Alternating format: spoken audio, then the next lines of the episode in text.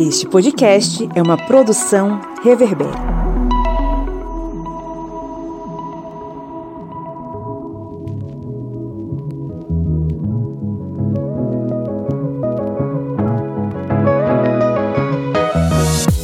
Olá, ouvintes, sejam bem-vindos e bem-vindas mais uma vez ao podcast do Historiante, a sua trincheira contra o bolsonarismo e a loucura desvairada que aconteceu nos últimos dias. Eu sou o professor Pablo Magalhães e estou acompanhado aqui, como sempre, da senhora Lídia Verônica. Oi, oi. Seu Márcio Fabiano.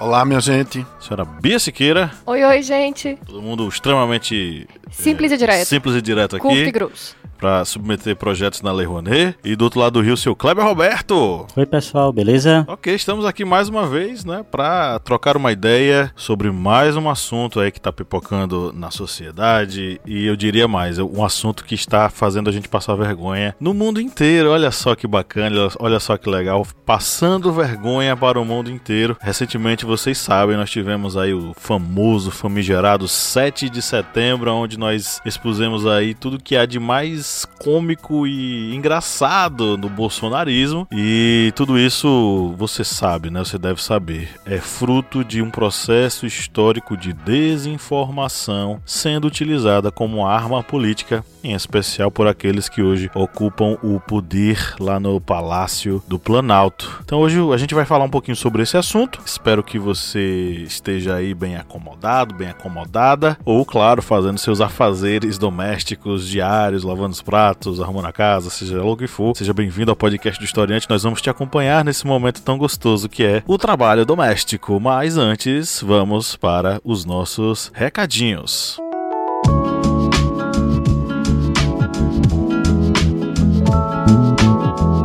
Toda semana você sabe que a gente está aqui trocando essa ideia com um objetivo bem claro, né? Ajudar você a entender um pouco esse mundo maluco em que a gente está enfiado. Eu tenho certeza que você já recebeu corrente de WhatsApp com informação, ou na verdade desinformação, sobre vários assuntos. Se você não faz parte desse grupo, parabéns, você conseguiu. Se você faz parte desse grupo, o momento agora é de a gente furar essa bolha e te dizer: muita gente veiculou muito conteúdo mentiroso para te enganar. A gente está aqui para te ajudar nesse processo. A gente faz isso com o coração na mão, com esse objetivo né, humanístico, mas claro, você pode nos ajudar a caminhar lado a lado com a gente nessa trilha maravilhosa do conhecimento, né, Márcio Fabiano? Exatamente. Se você nos apoia, você está apoiando uma equipe bem bacana, bem diversa, a produzir conteúdo para você ficar mais sabido, para você acelerar o seu tico e o seu teco e você não agir como o caminhoneiro que chorou no vídeo do WhatsApp, agradecendo a Deus pelo estado de sítio. Querendo lembrar para você, minha, minha querida, meu querido, meus queridos, todos seguimores, que estado de sítio. Preste bem atenção, nós temos aqui uma advogada competente. Estado de sítio não é um sítio que fica na Paraíba, na Amazônia ou no Rio Grande do Sul. É o sítio do Pica-Pau Amarelo. Ou, como diz o meu nosso amigo, né? E vem aí surpresinha, Pedro Che. Um abraço para Pedro Che lá no Rio Grande do Norte e Natal. Estado de sítio não é você ficar tomando cachaça de pitanga e comendo galinha de cabidela. Estado de sítio, fala a advogada. Não, estado de sítio, na verdade, é todo mundo se vestir de pica-pau amarelo, né? Ah, arrasei. Eu tô com vontade de chorar, desculpem. Apoia a gente, custa baratinho, é super bacana. E quero mandar um abraço sem você me autorizar. Júnior Farias, de São Paulo. Adoro os memes que você manda aí pra gente. Grande abraço. Quer receber um abraço? É de grátis, mas apoia.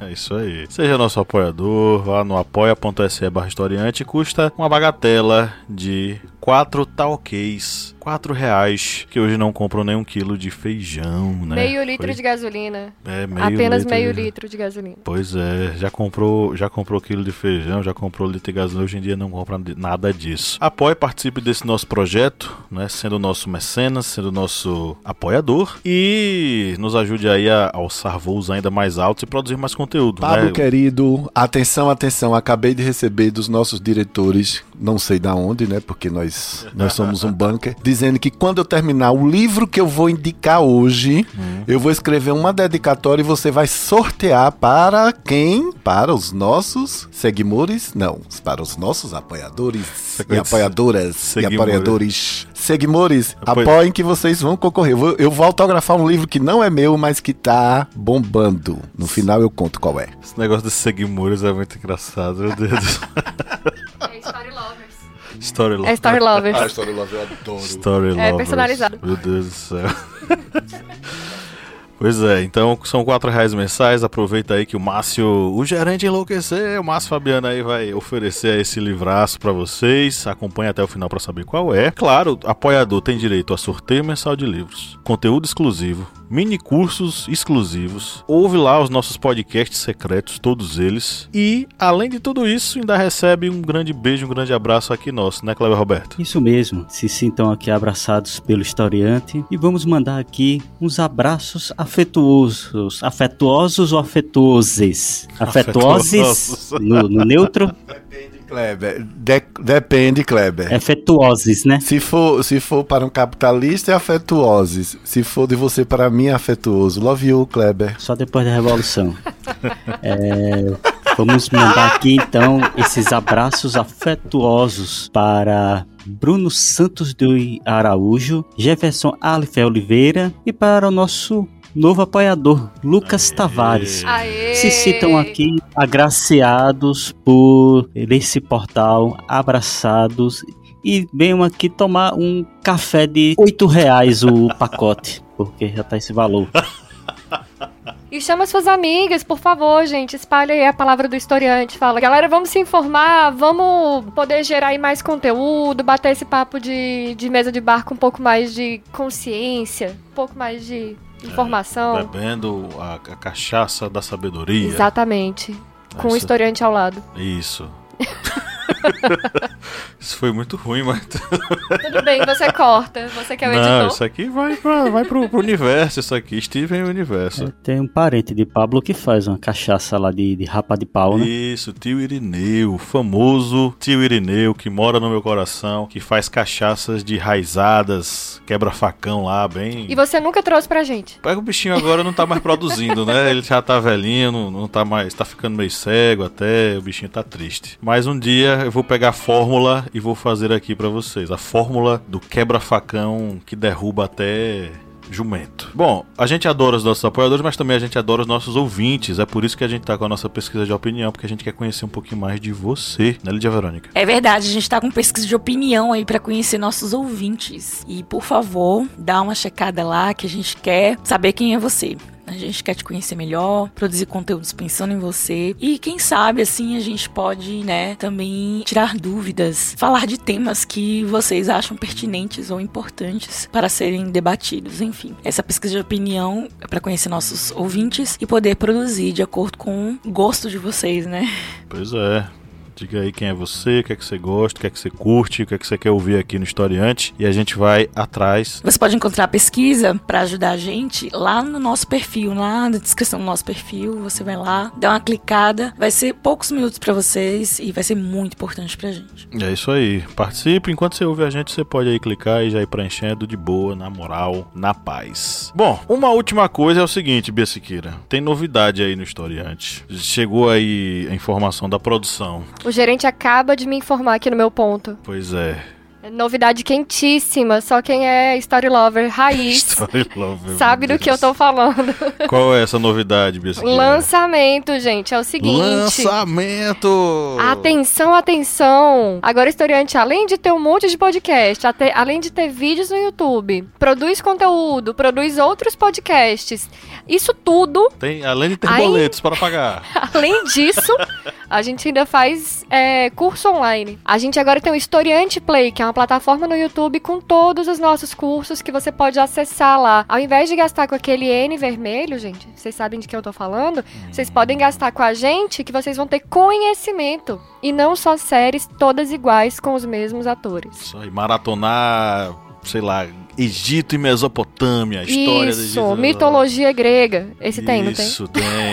Vamos maratonar lá o contrato social. Isso. É isso aí, é isso aí. Historiante play na veia, gente. Historiante play na veia. Você aí que tá de quarentena, né? Se ainda existe essa pessoa de quarentena. se isso ainda existe. Por favor, né? Vamos lá exercitar seu cérebro pra não ficar doido em casa, sozinho. Justamente, justamente. Historiante Play tá aí disponível. Tá custando quanto? Você sabe quanto é que custa né? Quanto que custa? Isso daí custa o quê? Uns R$39,90 o preço do N vermelho? Não, custa R$14,90. Mentira. É isso aí. Muito barato. Pra você ter acesso a conhecimento. Ainda tem certificado, mulher. Muito barato, gente. É isso. A hora é agora. Clique aí no link na descrição do episódio. Aproveite enquanto não chegou a inflação aqui, viu? É Justamente. questão aí de tempo. A gasolina tá aumentando. A gente aqui ainda vive no tempo do, do dólar igual a um real. Ah, então a gente tá na era Lula aqui. Tá. Não, pô, isso aí foi no início do plano real, vô. Ainda nem Ah, era, não nem era- era, não era Fernanda- Lula, não. Nem era FHC ainda. Eu lembro de coisas que nunca vivi. Ok, é, é um sonho do passado, né? Vamos para o nosso editorial.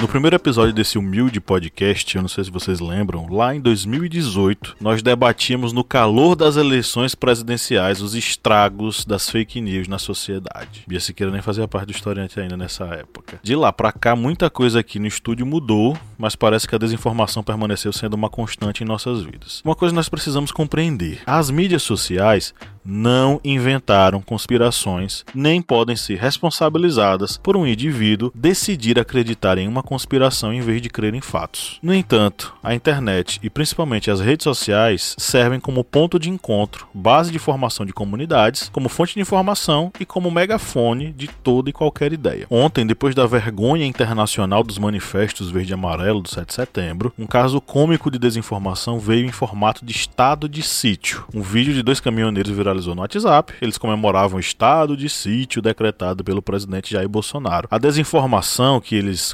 consumiram e reproduziram nada mais era do que mais uma fake news do grupo de bolsonaristas. De 2018 para cá, como eu disse, a desinformação permaneceu, mas vimos também a solidificação dos núcleos de checagem de fatos na internet, e a gente precisa lembrar disso. De acordo com um novo estudo realizado em quatro países e publicado na revista Proceedings of the National Academy of Sciences, os resultados apontam que a verificação de fatos funciona para reduzir as falsas crenças em todo o mundo. Isso pode parecer até óbvio, checagem de fatos reduz as falsas crenças, né? Isso é óbvio. Mas nesses tempos turbulentos eu descobri que o óbvio é ululante e necessário também. Os pesquisadores descobriram que a verificação de fatos funcionou com pouca variação na Argentina, Nigéria, África do Sul e no Reino Unido, e os efeitos positivos ainda eram detectáveis duas semanas depois. No Brasil, que não fez parte do estudo, possivelmente um dos focos de análise deveria residir na atuação das redes evangélicas de mensagens de texto. Segundo o relatório da pesquisa Caminhos da Desinformação, Evangélicos, Fake News e WhatsApp no Brasil, da Universidade Federal do Rio de Janeiro, o uso intenso do WhatsApp para a prática religiosa fortalece redes de desinformação no segmento evangélico. A pesquisa mostra que 49% dos evangélicos, de um total de 1.650 pesquisados, receberam mensagens de conteúdo falso ou enganoso em grupos relacionados à sua religião. Isso quer dizer que praticamente a metade dos evangélicos entrevistados receberam notícia falsa enviada em grupos de sua comunidade de fé. A desinformação não é exclusividade brasileira. Em Portugal,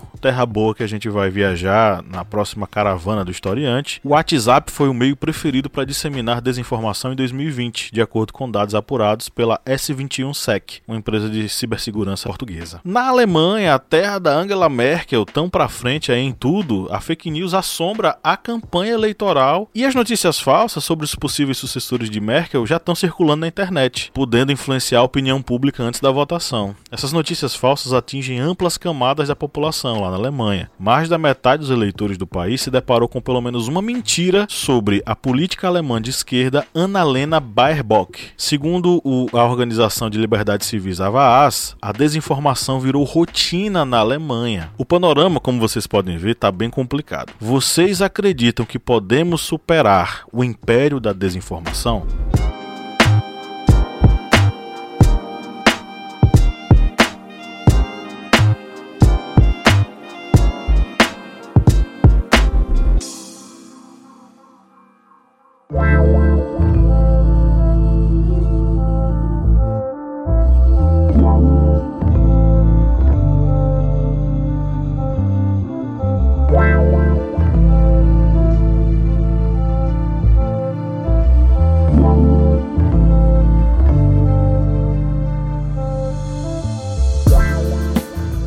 Um árduo caminho, né? Bom, uma matéria que eu li na novaescola.org.br informa que a notícia verdadeira demora seis vezes mais tempo para atingir 1.500 usuários no Twitter do que uma falsa. A notícia falsa tem 70% mais chances de ser compartilhada no Twitter do que uma verdadeira. Entendeu? Então, assim, a gente, para combater, né, a gente precisava estar em pé de igualdade, ter as mesmas armas, os mesmos interesses, acredito, né? E não digo ideologias políticas, mas mesmo os interesses no sentido de querer a verdade, ou de querer anunciar a verdade na íntegra, enfim. E a gente sabe que o jornalismo, como eu falei no episódio anterior, ele é um quarto poder, certo? Ele serve para informar, denunciar os outros poderes que, enfim, o legislativo, o judiciário e o executivo. A imprensa, ela vem denunciar, ela vem informar a população sobre o que acontece nesses poderes né? E ela acaba é, por criar opiniões e, enfim, informar seria essa o, o, o papel da imprensa. Mas muitas vezes, por atender interesses políticos, a imprensa às vezes ela contorna suas palavras, né? Ali a forma como anunciar uma notícia pode até ser verdade, mas sempre deixando algumas informações em aberto ou omitidas para direcionar o raciocínio, né? Da, de quem tá lendo ali, enfim. Então, assim, não existe essa entrega do vou entregar a notícia verdadeira e quem tá lendo que, né? Não. Os canais, eles fazem uma forma bonita ou perigosa, né, de, de se passar uma informação é, dentro do interesse de cada canal, seja de viés direita, de esquerda, que é o que acontece no Brasil, né, direita e esquerda. Mas enfim, é tudo mentira? Não, não é tudo mentira. Como muitos da extrema-direita gostam de descredibilizar a imprensa como um todo, a imprensa como um todo ela não é mentirosa, né? Ela não tá aí pra, pra manipular a mente das pessoas. Talvez elas queiram informar, sim, com um olhar mais de direita ou de esquerda, mas a, a imprensa, ela de alguma forma está comprometida com a verdade, né? E aí ela vai escolher o que, é que ela vai informar e como ela vai informar. E aí cabe a quem lê o bom senso de tirar dali o que realmente convém ou o que realmente importa daquela notícia. E não, enfim, as, as frases de efeito e que fazem né, o, o, jornali o jornalismo mudar e criar opiniões. Mas o que acontece sobre a mentira é justamente isso. Existe essa, essa propagação da mentira de uma forma muito mais rápida nas redes sociais do que os fatos reais. Então, quando a verdade aparece, às vezes aconteceu, né, naquele bairro é, não, vou, não vou lembrar qual foi o estado, acho que foi Minas Gerais, de um bairro inteiro ir atrás de um sequestrador que nem existia, de tacarem fogo numa delegacia. E aí, quando a verdade finalmente apareceu, já era tarde demais. E aquele caso também da, da mulher que foi linchada porque disseram que ela é, abusava de criança, e aí descobriram que. Foi no Goiás. Foi no Goiás, né? Que, e aí lincharam a mulher só que no final das contas ela era inocente. O caso Evandro, né? O caso Evandro também é um caso que tá bem claro essa questão da mentira, né, a mentira forjada e a mídia em cima do, da notícia fácil, né, da notícia sensacionalista e comprometeu a vida de sete pessoas, né. Quando a verdade finalmente apareceu depois de 15 anos, né? Mais ou mais. Mais, né? Mais de 20 anos, eu acho, né? Se, se a gente for contar o momento em que o Ivan faz o, o podcast, são duas décadas quase depois. É, mais de 20 anos. Então, assim, quando quase a verdade 30. apareceu, quando a verdade apareceu, muitas pessoas morreram culpadas e elas eram inocentes, entende? Então, assim, a verdade, ela não caminha a galope, né? Como a mentira. Então, assim, a gente pode tentar combater, mas entende que é muito mais difícil porque as pessoas não têm o mesmo compromisso com a verdade. E eu não tô falando da imprensa, eu tô falando das pessoas mesmo. As pessoas que passam informações. Elas às vezes querem atenção, às vezes elas querem o famoso biscoito e saem falando coisas e propagando mentiras porque é legal, elas vão ter atenção, aquilo vai chamar atenção das outras pessoas para ela, enfim. É, não tem um compromisso com a verdade, tem um compromisso com seu ego ou, enfim, seus interesses. Só complementando o que Lídia falou, o primeiro ponto que eu gostaria de dizer é, é importante a gente começar a refletir que não existe a mídia, porque existem as mídias, no plural. Não existe uma mídia inteira, uma estrutura inteira, reproduzindo uma notícia só. É, em geral, elas reproduzem notícia uma da outra, é claro, mas cada uma com seu tom, cada uma com, sua, com seu viés ideológico, porque jornalismo não é isento, isso não existe. Não existe isenção no jornalismo. Eles tentam ser imparciais, mas eles não são isentos. E da mesma maneira, os políticos, obviamente, é óbvio que eles têm partido. A política é isso. E até a ciência também tem. Então, assim, todo mundo tem, é guiado por alguma coisa por alguma tendência. A questão é você saber qual é. Por isso que é importante você ler tudo com senso crítico, porque até a verdade ela pode ser relativa. A gente vive numa era de pós-verdade, porque para mim a verdade é aquilo que a gente pode ser baseado em fato para mim, para Pablo, para Lídia, para Márcio. A verdade é aquela que a gente consegue confirmar com dados, a gente pode ver na, no mundo material, na realidade e tal. E para outras pessoas, a verdade é aquilo que melhor lhe cabe, aquilo que cabe melhor no seu ouvido, na sua realidade. Então, por exemplo, nunca existiu uma história de mamadeira de piroca. Isso nunca existiu. Nunca existiu. A gente sabe disso por quê? Porque a gente leu as notícias, a gente foi lá no fato e a gente sabe que isso não existiu. No entanto, muita gente na população inteira acredita que existiu. Para eles isso é um fato. Isso é uma verdade. Entendeu? Então a gente tem que começar a pensar nessa, nesse viés. A pós-verdade, muitas vezes, é essa ideia de que é, eu vou escolher a verdade que cabe no meu bolso, a que me agrada, e eu vou defender ela. Então deixa de ser uma, uma questão baseada em fatos. Acho que essa é a questão. É você ler uma notícia e começar a se questionar: calma aí, isso aqui é verdade? Quem tá publicando isso? A troco de quê? Por que, que essa pessoa quer que essa informação seja propagada? Antes de compartilhar. Acho que eu viajei. Tô muito filosófico hoje. Não, mas eu vou até pegar seu gancho, viu, Bia? Que realmente, eu, com essa pergunta, se a gente consegue superar esse império da desinformação, eu acho que na área política está se tornando quase impossível se superar. É, praticamente é, inviável para tentar superar as desinformações, as fake news, porque pegando esse gancho da pós-verdade, a gente sabe, vamos só explicar aqui para o ouvinte que acho que muitos podem estar ouvindo pela primeira vez esse termo pós-verdade, que a pós-verdade vai ser aquele conceito em que as pessoas não vão se apegar àquele é, o objeto principal digamos, o, a notícia principal, o fato principal, ele vai se apegar muito mais a questões emocionais, de crenças com relação àquele fato. E quando se fala exatamente de crenças, de emoções, isso vai pesar muito para as pessoas. Dentro desse cenário do império da desinformação, como dito por Pablo, se a gente consegue superar, e eu dizendo que está se tornando cada vez mais difícil, e eu acho que é quase impossível, a gente vê as estratégias políticas que são utilizadas atualmente vemos é, as estratégias elas não vão mais para aquele lado, por exemplo, do vamos gerar emprego, vamos gerar renda, vamos gerar uma melhor educação, vão sempre fincar naquele ponto. É, vamos tentar evitar a destruição do cristianismo, vamos tentar evitar que nossas crianças se tornem homossexuais, pegando exatamente esse gancho da mamadeira de piroca que nunca existiu. Ou seja, vocês vêm, vão pegando pontos que não são Parece pontos. uma história de, de, de sketch do Porta dos Fundos, Isso é muito né? absurdo a gente falar isso em tão sério, né? Pois Mamadeira de É, piroca. mas- Pelo amor de Deus. Mas e pega exatamente aqueles pontos de emoção de pessoas leigas. É exatamente esse termo, pessoas leigas, pessoas que não vão atrás da notícia, pessoas que não se informam.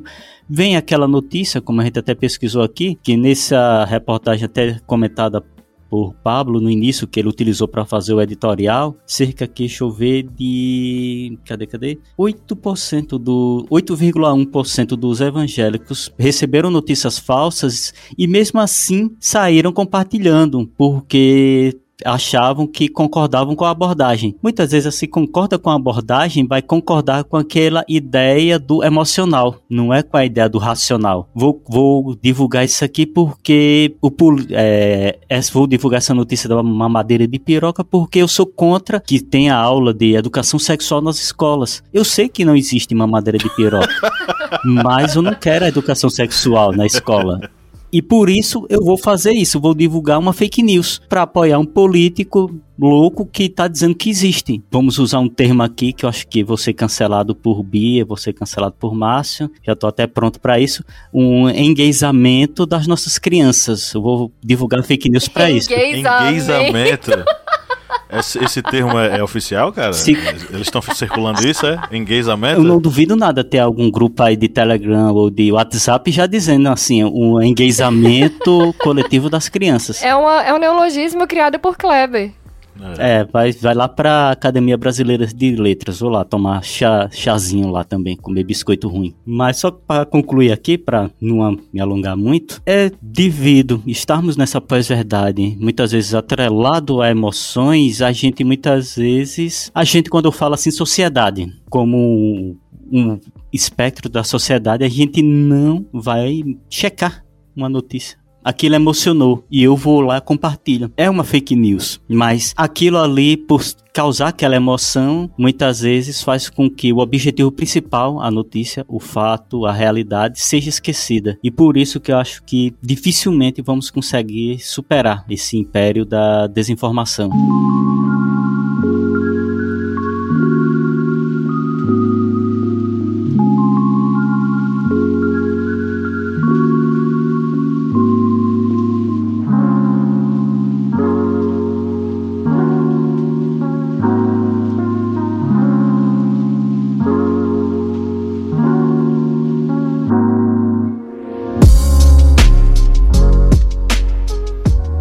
Queria começar por Kleber.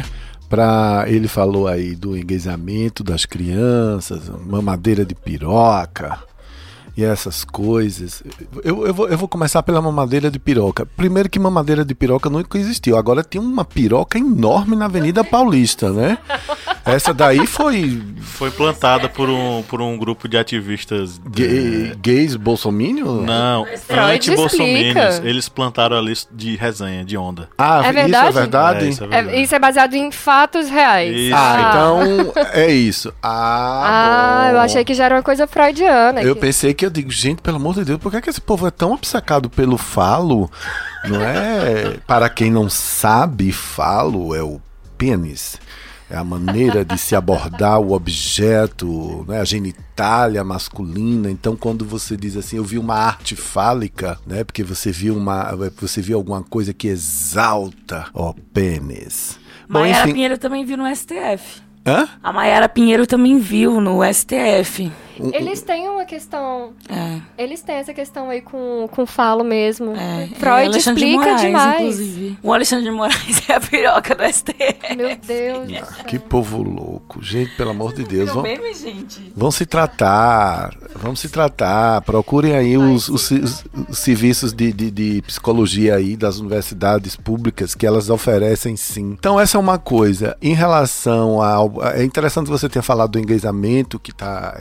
Que de vez em quando ocorre em alguns grupos religiosos, evangélicos ou não, porque há notícias de que o 01, o, a- o que fala inglês, como é mesmo o nome dele, minha gente? Eduardo. O, Eduardo. o, o Dudu, o Dudu Bolsonaro, o que fala hambúrguer, ou hambúrguer, ou cheeseburger. Que ele teria dito, gravado um áudio, dito: se você não quer ver seu filho beijando outro menino, compareça lá. eh, nas manifestações do 7 de setembro. Pois bem, em primeiro lugar, volto a dizer: esse povo precisa se tratar, precisa cuidar da sua sexualidade. Eu não sou sexólogo, a gente tem a nossa querida Eugênia que pode tratar você, né? Vou fazer esse jabá para Eugênia Cabral, mandar um beijo para ela e você resolver suas questões do seu desejo. O império da desinformação vai dar muito trabalho, eu concordo com vocês todos. Mas ele vai se- ele vai começar a ruir a partir do momento que a gente tira o des, o desim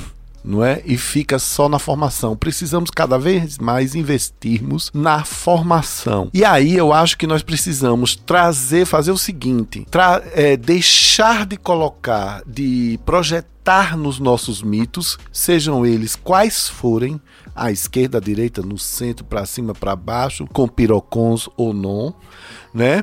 Deixarmos de colocarmos responsabilidades nas mãos ah, dessas lideranças políticas e começarmos a praticar isso em casa. Quem cuida da formação, quem cuida da informação dos nossos filhos e filhas, sobrinhos e sobrinhas, dos nossos vizinhos, primos e primas, somos nós. Nós é que precisamos chegar como eu faço questão questão de fazer isso com a minha sobrinha mais velha, não é? Que tem 22 anos. E, e de dizer, tá lendo o quê? Você, você é esperta, né? Tá estudando direito, muito bem, já sabe que é fake news. Como é que você tá conversando com seus colegas sobre isso? Vai ser um- uma, uma. Vou usar uma palavra que você adora, Kleber. Vai ser uma revolução diária contínua. Até que nós possamos voltar ao mundo espiritual e, e ter um pouco de paz lá. Eu espero, pelo menos eu. Porque é muito complicado, como as meninas disseram, como você próprio, Kleber, acabou de falar, já que você falou aí, aí antes de mim. É muito complicado, mas nós precisamos. é- é- é- eu já coloquei assim, Kleber e meninas e meninos. Para mim, todo dia eu tenho que fazer algo. Então eu converso com a minha tia, porque ela agora é, é a tiazinha fofa do WhatsApp, ela recebe mil coisas e às vezes ela me mostra, eu disse, sente, você acha que isso é certo? Você, você concorda? Repare se esse português está correto. Repare, quem te mandou? Por que te mandou? Para que te mandou? É nesse sentido. É nesse sentido. E é difícil. É de, muito difícil para o Brasil. Nós vamos ter aí uns 20, 30 anos ainda torando muito aço. Quando a gente vê os caminhoneiros e a gente, eu tô rindo, eu não tô chorando, não. Eu vi aquele caminhoneiro, me deu uma pena dele. O caminhoneiro que chora lá e ao som do buzinaço diz: Gente, graças a Deus, o presidente implantou o estado de sítio. Ele nem usou o verbo implantar implantar, graças a Deus, eu estudei em universidade pública, eu sei o que é implantar. Eu disse, minha gente, ele não sabe o que é o estado sabe, de né, que é o sítio. estado de sítio, pois é. É loucura isso. Ele não sabe que no português castiço de Portugal, a linda flor do lácio, como se diria o poeta, sítio é site. Ambiente, local, lugar. Pra aquele não pessoa é? que Aqui em está... Portugal eles falam, né? Esse sítio é lugar. O lugar. Será que aquele pessoa que estado de sítio é que agora o presidente ia virar o dono de uma fazenda e eles eram... Exatamente. Ele já tava no sítio, já tava de Exatamente. né? Não, ele ia botar um monte de gado lá na, na, na fazenda dele. E mais impressionante. Ah, eu ri. Eu, eu fui- primeiro eu me chateei, mas 10 segundos depois eu fiquei com a pena. E eu queria dizer a vocês que, que me ouvem há três anos as minhas loucuras, que minha mãe ensinou que o pior sentimento não é o ódio. Mãe disse: o pior sentimento é a pena, é sentir pena de alguém. É porque alguém não teve algo que você teve, é por isso que você tem pena. Eu senti tanta pena dele, mas eu senti, eu senti pena mesmo dos dois sujeitos que estavam com uma faixa dizendo: estamos pedindo a perda de direitos. Era mais ou menos assim: como você pede para que seus direitos sejam perdidos quando uma sociedade avança, quando os direitos são conquistados, e mais do que um, nunca quando os direitos são equilibrados. O mesmo direito que eu tenho, Pablo tem, Lídia tem, Isso é George Orwell, velho. Isso, isso aí é, é uma 1984, loucura, é uma loucura. Agora eu posso falar uma coisa pra vocês, nós vamos torar muito aço, nós vamos sofrer muito. Bolsonaro faz isso, ele faz isso articulado, ele pediu as desculpas mais mais estranhas, mais mentirosas hoje, agora, antes da gente gravar, não é? Nos, no- em vários perfis de deputados e, e- e- e de The Wall eh, já estavam no, no JCPE, já estavam a íntegra da- da- dos 10 dos 10 pedidos de desculpa dele, escrita, escrito, o pedido de desculpa foi escrito pelo sensacional Michel Temer. Nossa, não surpreende ninguém. Pois é. Mais do que isso, eu acredito o seguinte.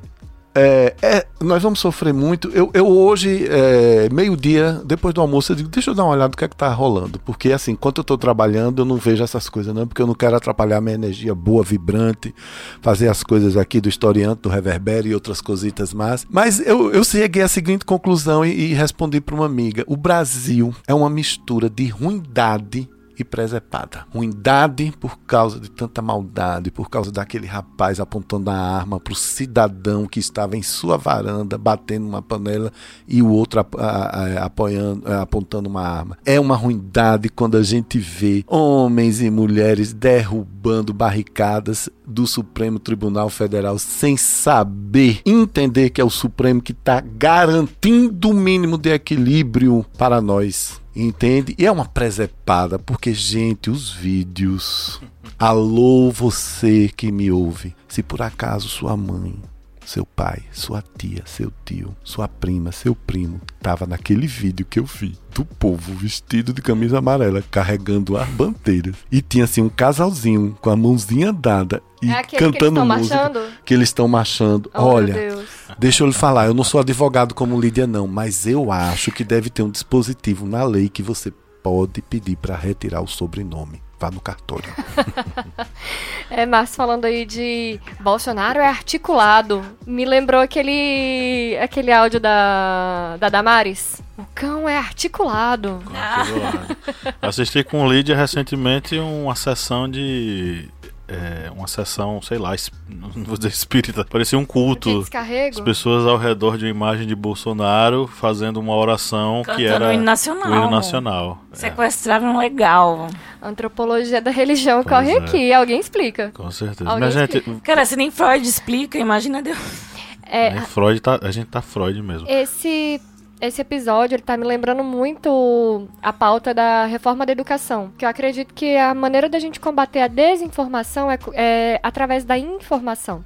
Sim, sim. E como que a gente gera informação? Através de uma educação de qualidade. O que me leva a qual é a disciplina que faz você refletir os papéis do Estado? Qual é a disciplina que faz você refletir o, como funciona uma sociedade? Os, as hierarquias sociais, a história, o, uma história de maneira crítica, o seu senso crítico, como ler um jornal, como, sabe? O que é uma ideologia, o que é um posicionamento político. Isso tudo a gente aprende na aula de sociologia. E ela acaba de ser retirada. Acaba não, né? Ela foi retirada do, do currículo obrigatório no, do ensino médio Ano passado. foi. E agora ainda estamos com outra reforma do ensino médio bem tecnicista, onde as ciências humanas em geral já perdem espaço. E aí eu fico pensando como combater a desinformação se até na educação formal a gente está tendo esse desmonte, assim. É, estão programando é, as novas gerações para serem robôs, né? Porque você exclui toda essa matéria é, que te torna mais humano e coloca números e lógicas na sua cabeça apenas. Então, assim, é realmente um projeto, né, de desinformar a população. Uma população que não se questiona, né? É uma população que não tem erros para se consertar, né? Não tem erros para apontar, não tem luta, né? Não tem, enfim, direitos também, né? E o que eu ia falar sobre o estado de sítio, né, na verdade, é que para quem não sabe, o estado de sítio permite que o presidente da nação tome todas as, as medidas que ele achar cabíveis para aquela situação que é de extremo, de extrema situação assim calamitosa, né? Também relacionado à guerra, né? Então assim, quando o pessoal comemora é porque eles ach estão achando, né, que com essa atitude deles declarando estado de sítio, Bolsonaro teria plenos poderes para mandar e desmandar no que ele quisesse. Mas Bolsonaro, embora ele deseje, ele não pode agir por conta própria e ele passa por dois conselhos antes de declarar estado de sítio. E esses dois conselhos, eles têm que unanimamente apoiarem essa situação. Então, assim, não, não rolará. E, enfim, os caminhoneiros foram pegos nos, nos seus próprios. Os caminhoneiros não, né? Os bolsonaristas foram pegos na sua própria mentira, né? Então, eles caíram no seu próprio feitiço, digamos assim, né? Seu próprio, beberam do seu próprio veneno. Foi. Só para amarrar essa questão, a desinformação ela é um problema enfim, profundo, mas é também um projeto de organização política de determinados grupos que atuam em nosso país. Então, se você vê que alguém está se organizando para ou reduzir as disciplinas de ciências humanas, ou é, dar o encaminhamento de que os, a educação pública não será mais oferecida e que as pessoas vão ter que se virar para estudar, enfim, todas as medidas que que tem como viés, que tem como objetivo reduzir a possibilidade das pessoas racionalizarem e pensarem criticamente, essas pessoas estão se utilizando da ferramenta da desinformação. A desinformação não apenas é a veiculação de informações erradas, como a gente já mencionou aqui, as estratégias de dominação da extrema direita em nosso país. É também o negar que alguém se informe de uma maneira apropriada, crítica e racional. Então, tudo isso faz parte de um projeto de desinformação muito profundo o projeto de destruição né, da sociedade brasileira.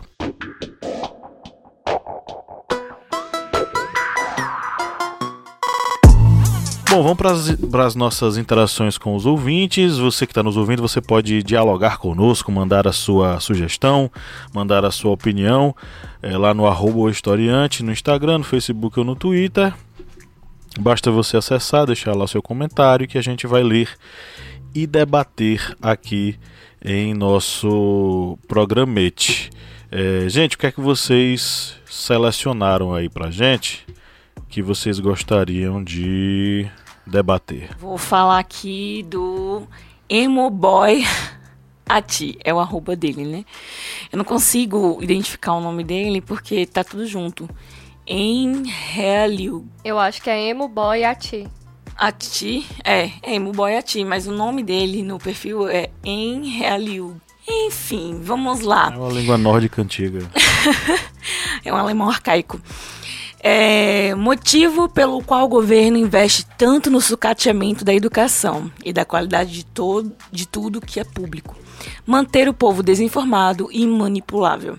Realmente, existe uma tentativa na verdade, né, de enfraquecer questionamentos, né? Então, a as matérias de humanas, ela, elas dão essa, elas abrem a porta para o questionamento, né? Para o diálogo, né? Conhecer o outro lado da história, além do que eu vejo, né, também. Enfim, é, realmente, o plano desse governo é sucatear a saúde, né? Com sucesso eles conseguiram. E a educação que eles também estão conseguindo com sucesso. A gente ainda não está colhendo os frutos da, do socateamento da educação, porque o ensino está sendo à distância, né? Mas daqui uns anos a gente vai ver exatamente essa robotização das novas gerações, né? Em relação à falta de questionamento sobre o poder e política e questões sociais também, né? Mas vamos lá. Espero que isso possa se reverter brevemente essa questão do sucateamento da educação. E o outro comentário que eu vou ler é de Clebson Carvalho Lopes. E esta é a arroba dele, tá? Clebson Carvalho Lopes. Ele fala que é algo muito interessante.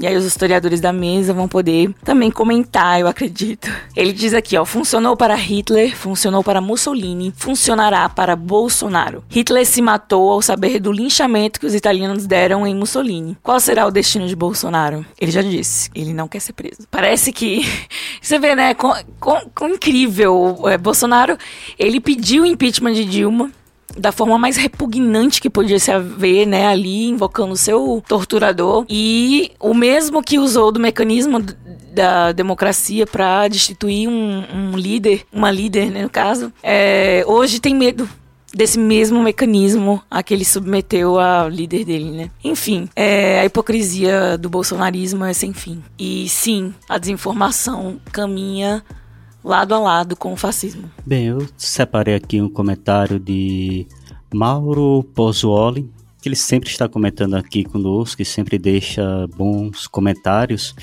e ele comentou o seguinte: é, pensando aqui, sem estudar o assunto, parece que há paralelos com governos autoritários anteriores, como, por exemplo, governos fascistas. Parece que ele pensou junto com o comentário de que foi dito por, por Lídia. Totalmente conectado aí. Além desses, acho que qualquer governo autoritário precisa lançar mão da desinformação para o controle da população. Também serve de cortina de fumaça para medidas impopulares passarem desapercebidas. Temos visto isso no Brasil atualmente, que é uma das estratégias, né? A estratégia do vamos lançar uma, uma um fato louco aí, vamos é, o fazer uma medida impopular lá no Ministério da Mulher com Damares, ou no Ministério da Educação, ou no Ministério da Saúde, e vai passando a boiada nos outros ministérios, principalmente o Ministério da Agricultura, para satisfazer a bancada ruralista, ou para passar outras medidas, medidas que vão sacrificar, por exemplo, a CLT ou os direitos trabalhistas dos dos trabalhadores. Só a gente lembrando que nesse período em que Bolsonaro estava aí aladeando golpe, vamos brigar com o, com o Supremo, tal, blá blá blá, todas essas essa ala, aladeamento de um golpe de Estado, ele tentou fazer cortina de fumaça com relação àquele ex-empregado, né, dele que disse que a mulher, a ex-mulher dele, sabia é, trabalhava com a rachadinha de Bolsonaro e tanto que Segundo notícia, ele, Bolsonaro, tirou ela do esquema das rachadinhas quando soube que ela traía ele com um bombeiro. Não sei informar isso. Isso é, está aí nos, nos sites, está aí nos noticiários, mas eu não não sei. E sobre não somente essa questão, digamos, familiar, o próprio Bolsonaro utilizou essas mesmas notícias de ser contra o Supremo, contra a Constituição tal, exatamente no momento que se tentou passar aquela mini reforma trabalhista, a mini reforma da escravidão, que reduziu o salário para metade, o trabalhador ia ficar sem 13 terceiro, sem férias, sem FGTS mas aquilo foi barrado no Senado. Mas eu acho que pouca gente estava ouvindo aquilo ali, porque os noticiários ficavam presos ao Bolsonaro querendo dar o golpe. Então, só pegando esse comentário de Mauro, e sim, Mauro, esses governos, e agora a gente está vendo aqui no Brasil, eles se utilizam dessas medidas, tanto autoritárias, de desinformação, e também de uma ideia de vou dar o golpe mesmo sabendo que não vai conseguir dar um golpe, mas para passar a boiada. Ok, minha gente, eu vou ler agora a opinião aqui no podcast Historiante. Mesmo que a gente não concorde, a gente ouve o outro lado. Elizabeth Paulista. Tudo bom, Elizabeth? De onde você é em São Paulo? É da capital, é do interior? Eu adoro São Paulo, a capital. Alô, Faria Lima. Alô, Consolação. Alô, Bela Vista. Eu não vou dar os outros alôs porque eu já começo a me emocionar. Elizabeth Paulista diz o seguinte: é importante ouvir, analisar e estudar a história do nosso país, bem como analisar as condições de vida do povo e a economia dos países que adotaram uma política diferente. Continua Elizabeth. Cito como exemplo Cuba e Venezuela, que o povo vive na miséria e em uma ditadura. Conforme o tema sugerido, essa é a estratégia dos opositores do presidente tentar manipular os leigos. Hoje estamos pagando a dívida deixada pelos governos anteriores, como os empréstimos para construções em países pelo BNDES que nos deram calote. A energia que o povo pagará a mais até 2022, feito no governo Dilma. Como podemos concluir, toda a dívida feita nos governos anteriores sempre reflete, refletirá no governo presente. Por isso, ter contenção dos gastos públicos é fundamental para que o país não se enterre mais. Bom, Elizabeth, eu, eu conheço Cuba e a Venezuela pelas informações que eu tenho de algumas leituras, né, de algumas matérias de jornal. Venezuela eu nem tenho tanto interesse, mas Cuba um dia eu vou ter uma música maravilhosa, né? Ah, eu, num ponto eu concordo com você. Eu não gosto muito de governos de nações que não, é, não deixam o seu povo ir e vir. Isso me incomoda em Cuba. Mas o fato é que Cuba já, já fez a sua vacina, tem algumas coisas ali que acontecem que são bacanas. Então, você continua com a sua opinião eu continuo com a minha. Conforme o tema sugerido, essa estratégia dos opositores do presidente tentar manipular os leigos. Bom, Elizabeth, nesse caso, eu até acredito que alguns opositores do presidente tentem manipular os leigos, não é? Mas quem é o rei das lives, o rei dos WhatsApps, o rei do mente e desmente, ameaça e recua, não é a oposição no Brasil nesse momento. Não é verdade? O talvez você acredito que você, embora não tenha citado, esteja se referindo ao chefe da nação brasileira, o presidente Jair Messias Bolsonaro, que ontem, né, né? aí na, na Paulista, que eu adoro, adoro andar na Paulista. Um beijo para todos os orientais que vendem aquelas comidinhas de rua que eu amo. São Paulo, novembro estarei aí. Pois bem, esse presidente ontem disse que ia fazer horrores aquilo e não sei o que, incita o ódio à violência desde o dia 6 que ninguém dorme nesse país. A madrugada foi terrível para as lideranças desse país e hoje chama o digníssimo ex-presidente Michel Temer para escrever. Aliás, ele mandou um avião presidencial para São Paulo. Quanto custa? Quanto custa? Não é? Trazer, levar, pegar o tema em São Paulo, levar para Brasília e depois levar de novo. Eu gostaria de saber, Elizabeth. Eu, eu acho legal essa coisa do Michel Temer ser o consultor presidencial é, de Bolsonaro. Não é? Eu, eu gosto é que ele é o poeta da presidência. Vou fazer um texto aqui, preciso de alguém trazer. Exatamente. Aliás, aquela, aquela, aquela declaração de Bolsonaro por 5 mil reais na minha chave Pix, eu faria melhor. Colocaria oh, até umas palavras difíceis. Vocês lembram daquela carta do Temer na época de Dilma, que Dilma ainda era presidente? Se... Lógica. Gente, como é que você pega o homem que fez aquela carta e pede para ele fazer uma carta para você? Exatamente. O que é que tem para dar certo? não pode dar certo, né? Mas eu queria continuar lendo. A Elizabeth diz essa questão do BNDES. Inclusive, se você for sorteada, se você for nossa apoiadora, você vai participar do sorteio, porque o livro que eu estou terminando de ler fala do BNDES. Aí ela conclui o último parágrafo dela: como podemos concluir, toda dívida feita nos governos anteriores sempre refletirá no governo presente. Por isso, ter contenção dos gastos públicos é fundamental para que o país não se enterre mais. Concordo com você. Eu acho que tem que ter contenção, contenção dos gastos públicos. E eu gostaria que você se unisse a mim numa campanha de alguns cidadãos e cidadãs do Brasil que nós queremos mais transparência nas contas públicas. Eu quero saber realmente quanto custa os gastos do executivo. Eu gostaria que você me explicasse, por exemplo, é, por que o cartão corporativo, né, usado pela presidência da República no governo do JB, não é, é o maior. É, os valores são os maiores dos últimos tempos. Eu gostaria de saber também que alguém pudesse me explicar, porque é, como alguém aluga uma mansão que vale no mercado 15 mil com um salário de 6 mil reais. Eu ganho menos do que isso e moro na casa de uma tia e pago um apartamento financiado. Então, gente, vamos deixar as paixões ideológicas. Aqui é Márcio que está falando, eu não falo em nome dos meus colegas, porque o mais legal dessa bancada é que cada um tem sua opinião, entendeu? Vamos deixar as paixões ideológicas, vamos ler. Vamos entender o que é a Carta Magna, a Constituição eu mando meu abraço aos ministros do, do, STF, sabendo que eles são humanos e eles são factíveis de falha. Falei bonito? Sim. Falei melhor do que a carta de Temer. Se, se na carta de que Temer escreveu para JB tivesse factível, aí já seria uma outra coisa. Olha como o português é Ele importante. já ganhava uns 10 pontinhos a mais na redação do Enem. ok, Elizabeth, um grande beijo. Novembro estarei aí na Paulista. Sabe aqueles orientais, coreanos, chineses, japoneses que ficam ali na esquina com a consolação vendendo aquelas comidinhas por 10, 20 reais? Vou lá, vou tomar com aquele refrigerante que podia patrocinar a gente bem gelado e vou paquerar essa capital tão bonita desse estado que eu gosto tanto. Minha vez, minha vez, né, de ler aqui o comentário do nosso querido ouvinte.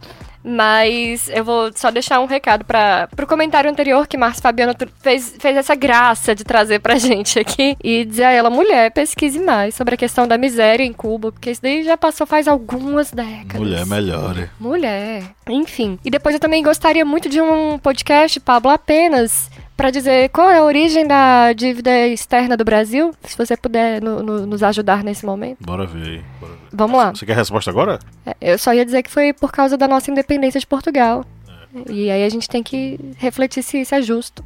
Mas enfim. A gente pegou a dívida de Portugal com os ingleses. E, enfim, vamos lá, gente. Eu trouxe dois comentários. Um eu, eu só ri, aí eu ia ler para vocês.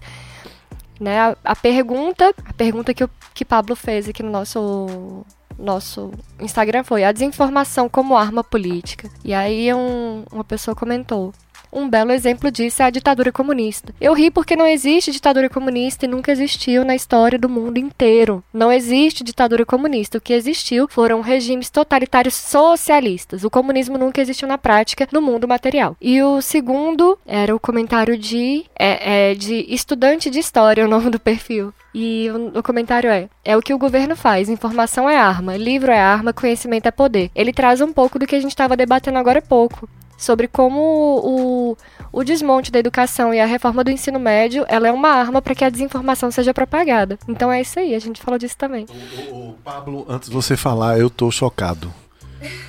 Diga. Se Bianca diz que nunca existiu uma ditadura comunista, Kleber, nós estamos do seu lado.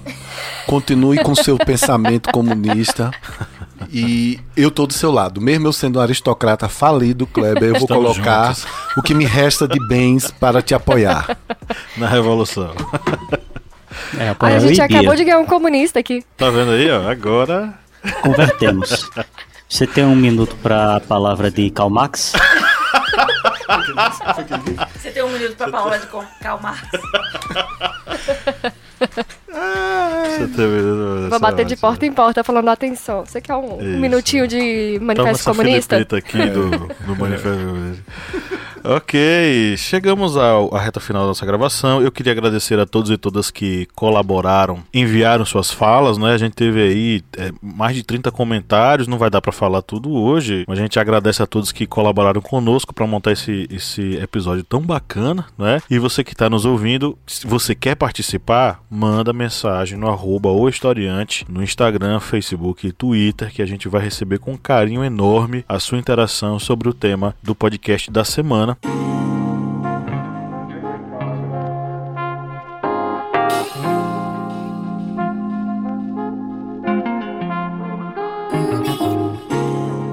Agora é o momento de a gente entrar nas nossas indicações. É o momento de a gente dar aquela dica maravilhosa para o final de semana. Você que está nos ouvindo. Esse podcast sai todo sábado, né? Por volta das 14 horas, quando dá tudo certo. Quando dá tudo errado, sai às 18, às 19 e por aí vai. Mas a gente acredita que você está ouvindo esse podcast no final de semana e se você estiver fazendo isso, as nossas dicas vão para você ou dar uma relaxada ou dar uma problematizada sobre esse mundo, essa realidade tão abstrata que a gente está inserido aí no Bolsonaro verso, né? Nós estamos enfiados aí na Matrix bolsonarista. Eu vou dar duas indicações aqui de vídeo. Uma delas é a série da Amazon Prime, Philip Dick's Electric, Dream, Electric Dreams, tá como Electric Dreams lá no Amazon Prime. É uma série que se passa a cada 5 mil anos na história da humanidade. E ela trabalha muito com essa questão da relação entre os seres humanos, tecnologia e os dilemas éticos presentes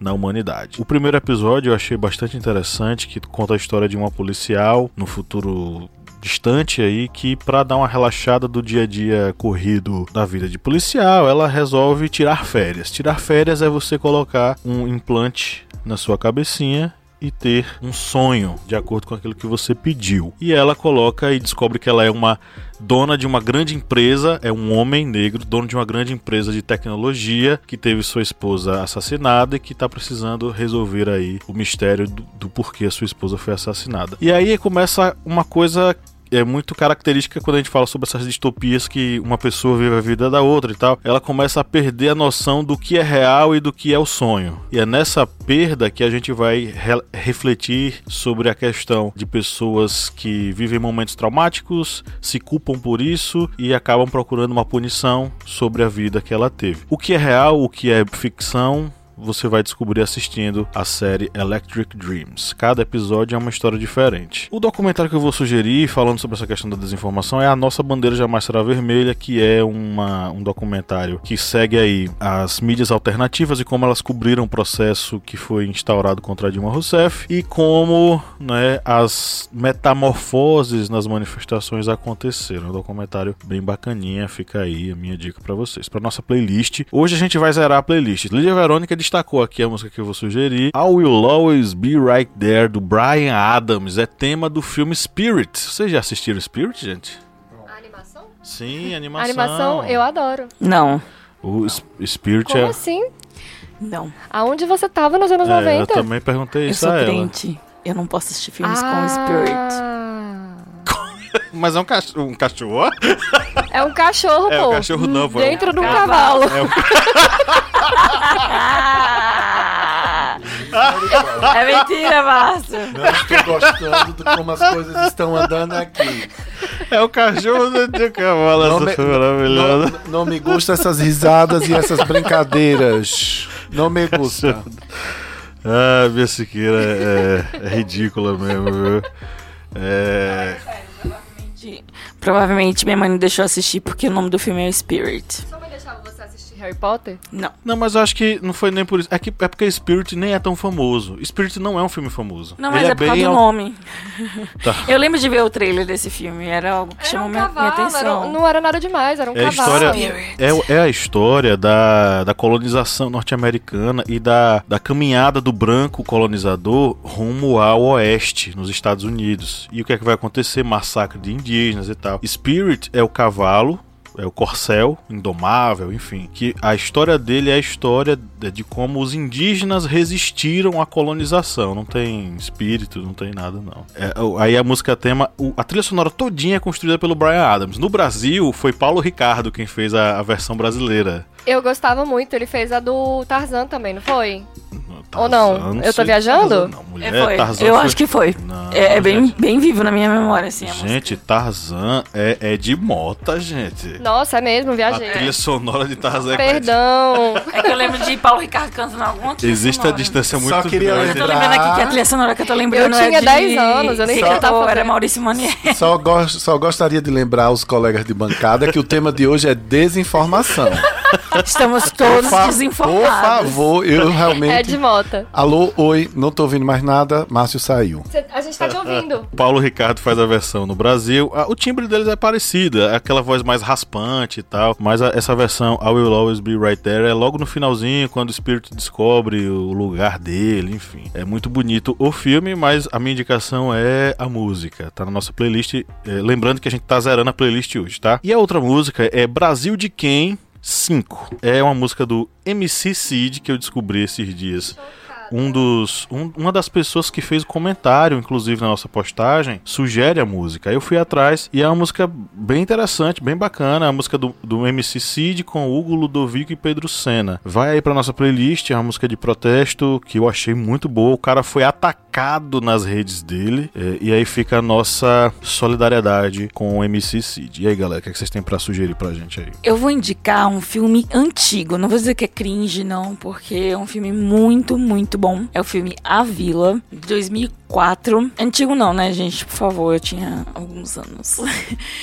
Mas, enfim, em 2004, a nova geração já, já não pegou muito bem aí essa época. Mas Eu só tinha 10 anos nessa época. aí. Bom, o filme A Vila, ela. Eu, não- eu tô tentando aqui pensar uma forma de falar do filme sem contar o plot twist do filme. Mas enfim. A Vila é, é um filme que, de pessoas que estão reclusas por questões morais, né? Pra conservar questões morais, manter esses princípios morais da família, né? Então eles são uma vila, eles estão reclusos do mundo para eles ficam retirados, né? Uma, uma Isso. colônia fechada. é pra se proteger do mal que rodeia eles, né? E aí são monstros, enfim, tem toda uma tradição da vila, toda uma hierarquia. Enfim, são pessoas conservadoras na sua essência que tentam manter os seus padrões morais ali, enfim. E aí o filme, ele é um suspensezinho, muito gostoso e um plot twist assim que fu, sua mente vai explodir, é maravilhoso. Então eu vou indicar esse filme, A Vila. Eu vou indicar a Agência Lupa. A Agência Lupa é a primeira agência fact-checking do Brasil. Então, assim, quando você tiver dúvida sobre alguma matéria, sobre algum assunto, alguma notícia, vai lá na Agência Lupa, que é a do Piauí, né? Da, da revista Piauí, que faz parte da Folha. Eu acho que são vários jornais, se não me engano. É tipo Piauí, Folha, UOL. São vários jornais reunidos pra Sim, sim, conferir. sim. isso, isso, isso, isso, exatamente. E aí, é, você entra lá na lupa, digita a notícia e vai ter. Tem vários selos de verdade, mentira, meia verdade ou em, em pesquisa ainda, enfim. Mas é muito importante, né, que exista mais de um órgão, inclusive, né, fazendo esse tipo de pesquisa, mais de um canal, pra justamente estar, como eu falei, né, lá no início do podcast, essa questão do estarmos unidos em um só sentido, que o sentido seria de falar a verdade, né? Um propósito apenas. Independentemente de ser direita ou de esquerda, qual o seu viés político, tentar levar a verdade. Então, muito bom que seja mais de um canal aí presente na agência Lupa. E tem o Instagram deles também, eles vivem fazendo notícias que combatem a fake news. Então, muito legal, vão lá e dê essa moral. E também sigam, né? Porque eu acho muito importante que a gente tenha uma consciência assim mais reflexiva sobre tudo que chega até nós, né? Enfim, vamos filtrar. E a minha indicação de pra playlist vai ser a música do Criolo, Fel, Feline, a música nova. E a música, inclusive a música fala sobre você acreditar naquilo que é verdadeiro, que você acredita mesmo, assim, pessoas que estão preocupadas com você. Digamos assim, os políticos não estão preocupados com você. Então, acredite naquelas pessoas que realmente, ou busque aquelas pessoas que elas estão mais é, interessadas na sua vida ou na no seu bem-estar do que ideologias baratas não se venda, né? E a outra música que eu vou indicar é Ilusão, da Marisa Monte, que ela canta com a Julieta Venegas. Isso.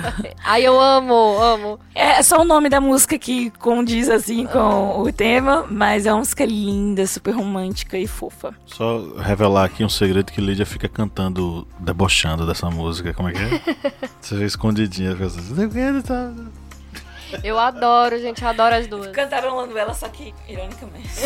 Bem, eu vou indicar aqui é, V de Vingança, só que eu não vou indicar o filme. Eu prefiro que vocês vão ler a HQ, que a HQ é do grande Alan Moore, ela é da editora Vertigo, que é uma das subsidiárias da DC, que ela tem um, um desenho mais assim, digamos, mais soturno, mas a história por trás de V de Vingança, que acabou baseando até o filme que foi para os cinemas, ele fala de um mundo distópico que acabou sendo governado por um regime totalitário após uma guerra nuclear. E esse HQ ela tem nítidas influências do que Hannah Arendt ela vai falar sobre os regimes totalitários. Ainda pega um pouquinho do gancho de George Orwell em 1984 sobre aquela vigilância da população, vigilância constante. E dentro dessa história surge o personagem, o protagonista que é o V. E ele tem uma, digamos, uma postura de revolta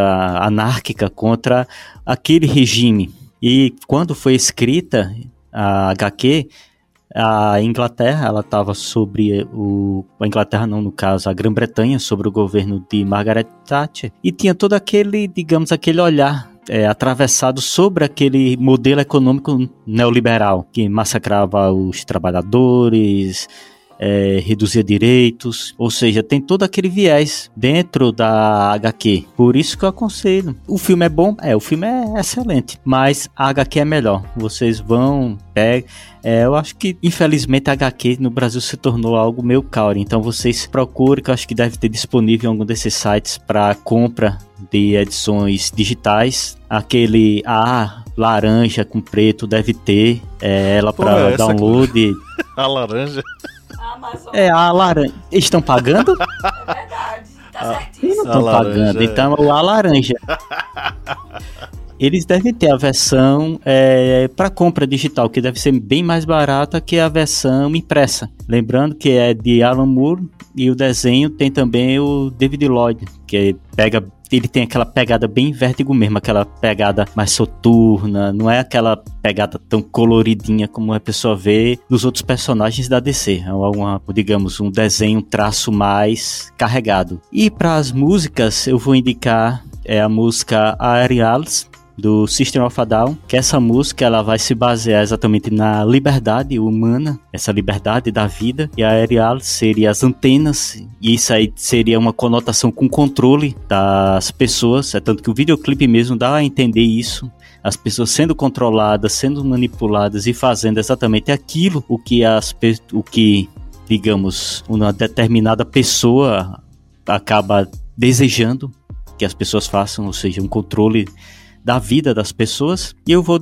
também aqui indicar a música Senjutsu, que é música nova do Iron Maiden. Lembrando que ela vem exatamente, é o mesmo nome do álbum, Senjutsu, que quer dizer tática e estratégia. Esse álbum que foi lançado pelo Iron Maiden agora em 2021. E lembrando que Bruce Dixon, o vocalista, ele tomou as duas doses da vacina, ele pegou Covid e ele dá entrevistas dizendo: gente, tome as duas doses da vacina, porque eu tomei, no caso ele, Bruce Dixon, disse, eu tomei, tive Covid, mas só repousei por orientação médica, não tive nenhum problema. Poderia estar bem pior devido à minha idade, mas por eu ter tomado as duas doses da vacina dentro do prazo, eu estou bem e já estou pronto, já estou novo. Ou seja, a gente vê tanto é, roqueiro, headbanger, bandas de heavy metal tão reacionárias e a gente vê uma banda clássica em que o vocalista aconselha: vá tomar a vacina.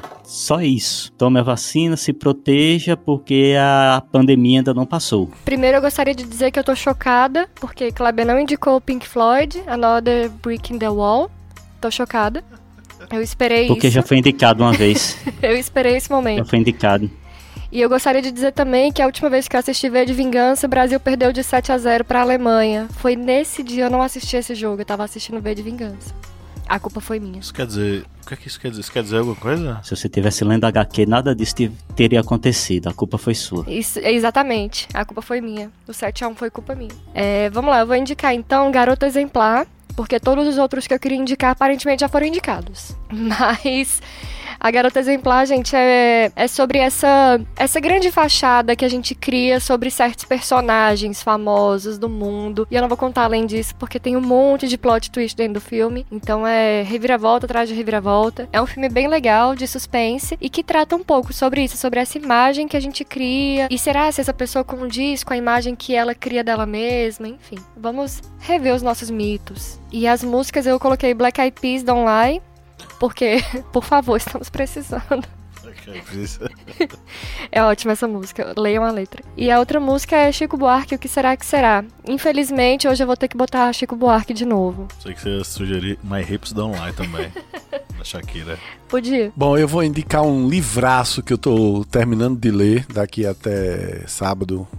Acho que não, daqui até duas horas da manhã eu termino de ler que se chama A Organização. É um livro escrito pela jornalista Malu Gaspar.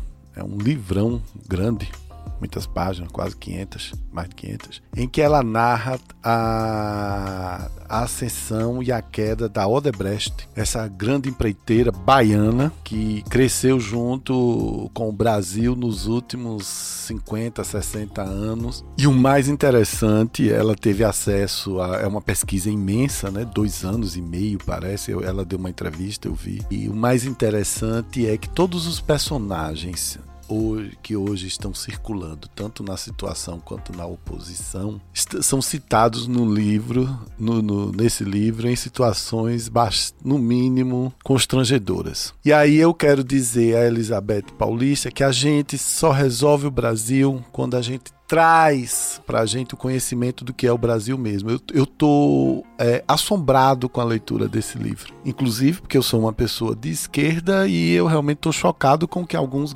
personagens dos últimos tempos, não vou dar spoiler, mas é fácil de saber o que foi que eles fizeram para se manter. O Caixa 2 era uma coisa absolutamente normal em qualquer campo ideológico no Brasil para se sustentar. Ou a gente luta contra isso, não importa qual seja o campo ideológico, nós vamos continuar patinando.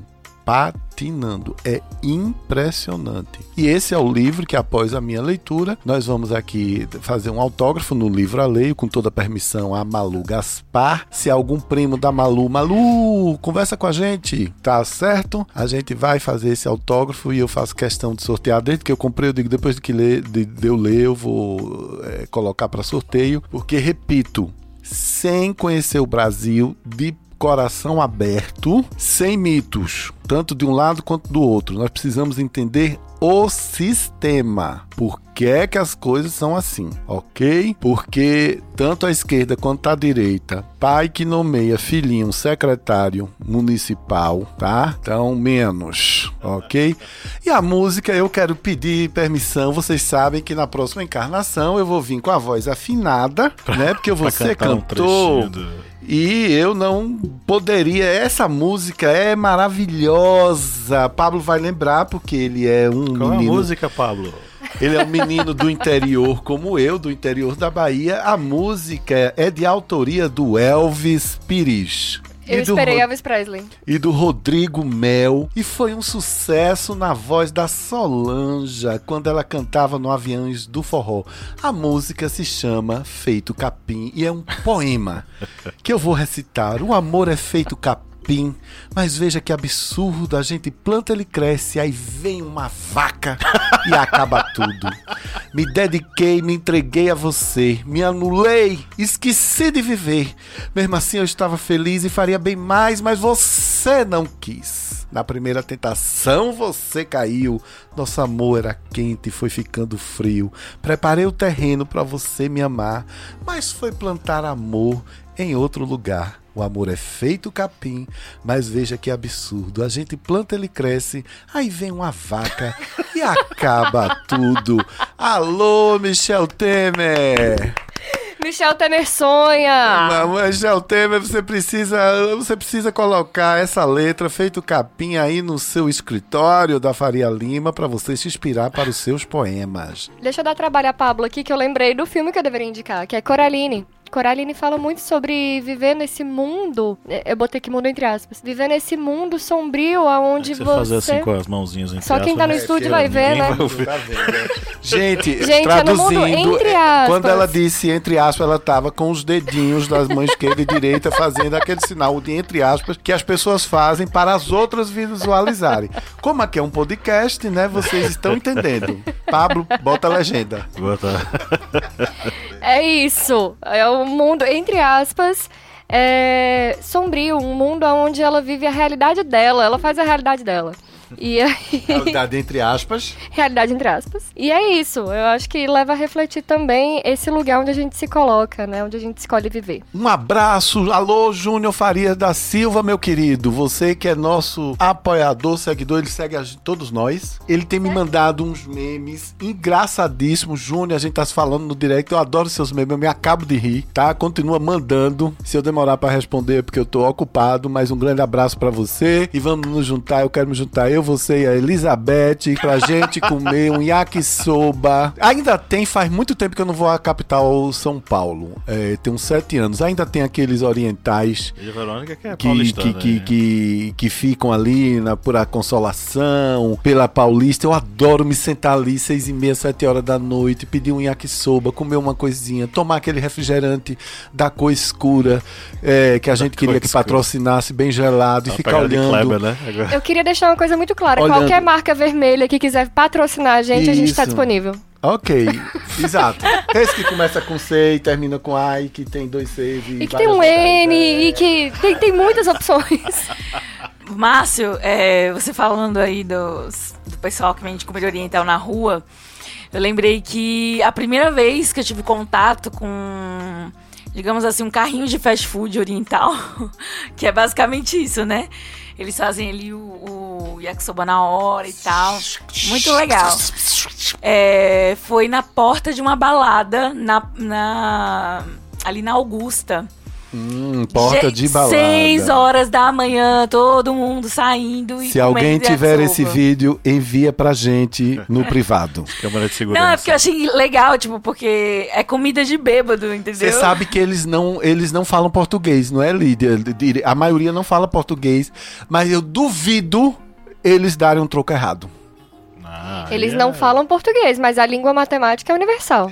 Isso, Pois é. aí, isso aí. É os, os números nos unem. Isso mesmo. Ah, saudade. Você me levantou uma saudade também, viu? Olha, de ir ali na Gente, tá liberdade, todo comer um mundo aqui. sushizinho. Meu Deus, a galera tá saudosa aqui de São Paulo. Eu nunca fui a São Paulo. Eu tô, Tô Ah, tranquilo. não, eu, eu morei, eu ia dizer, eu nunca fui, eu morei em São Paulo, Pessoal que apagou a memória Mas aí. eu era Só traz ele de volta pra Matrix. mas eu era criança.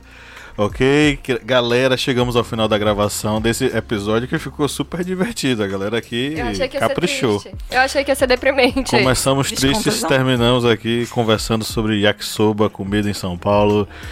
E esperança, né? Vamos ter esperança. E você que nos ouviu até agora, muito obrigado. E lembre-se, torne-se um apoiador e nos ajude a manter esse projeto lá no apoia.se barra historiante custa apenas 4 reais. Menos do que um yakisoba. Menos do que um yakisoba. Um grande abraço a todos e todas. E no 3 vamos dar o nosso tchau coletivo. Um dos três. Tchau! Vacinas são ouvidas!